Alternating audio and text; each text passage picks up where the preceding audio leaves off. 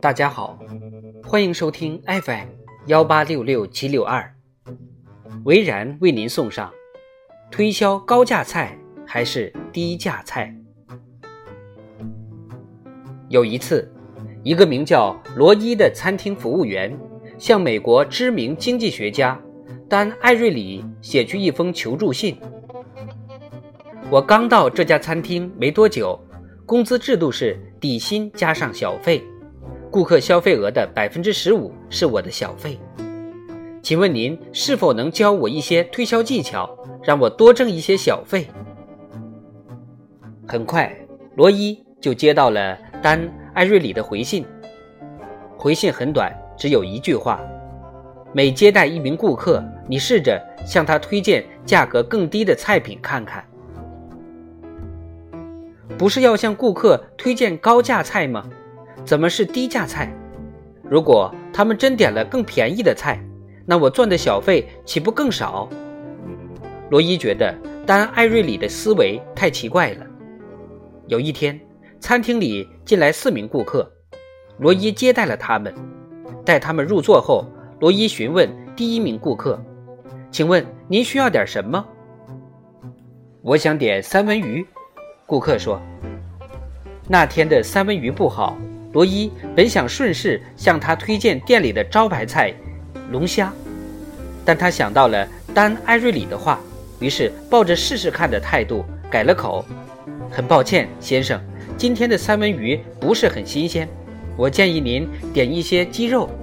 今天的鸡肉肉质很棒，而且价格比三文鱼便宜很多哟。”那位顾客说。哦，真的吗？那么就来一份鸡肉好了。罗伊又转向其他顾客，询问他们要点点什么。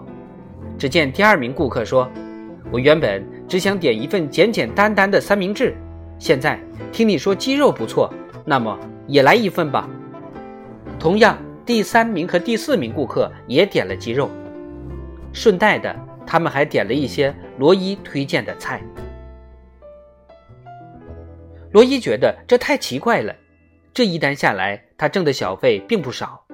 临走前，那四名顾客特别交代罗伊：“我们就在这附近工作，希望明天再来用餐时，你还会出来接待我们。”罗伊喜出望外：“当然，当然。”接下去的每一次接待，罗伊都按照丹·艾瑞里建议的那样，向顾客推荐价格更低的菜品。虽然他挣的每一单小费比预计的少，但顾客对他的印象非常好。只要他们有第二次、第三次消费，都是直接找罗伊点菜。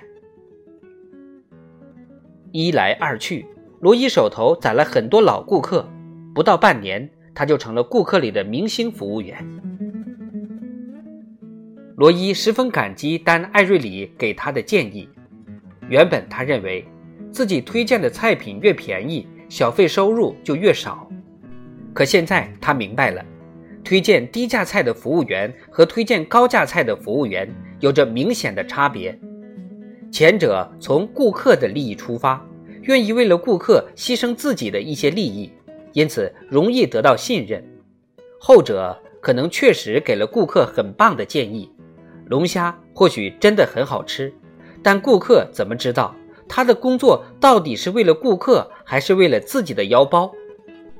由此，罗伊得出了一个结论：信任才是最值钱的小费。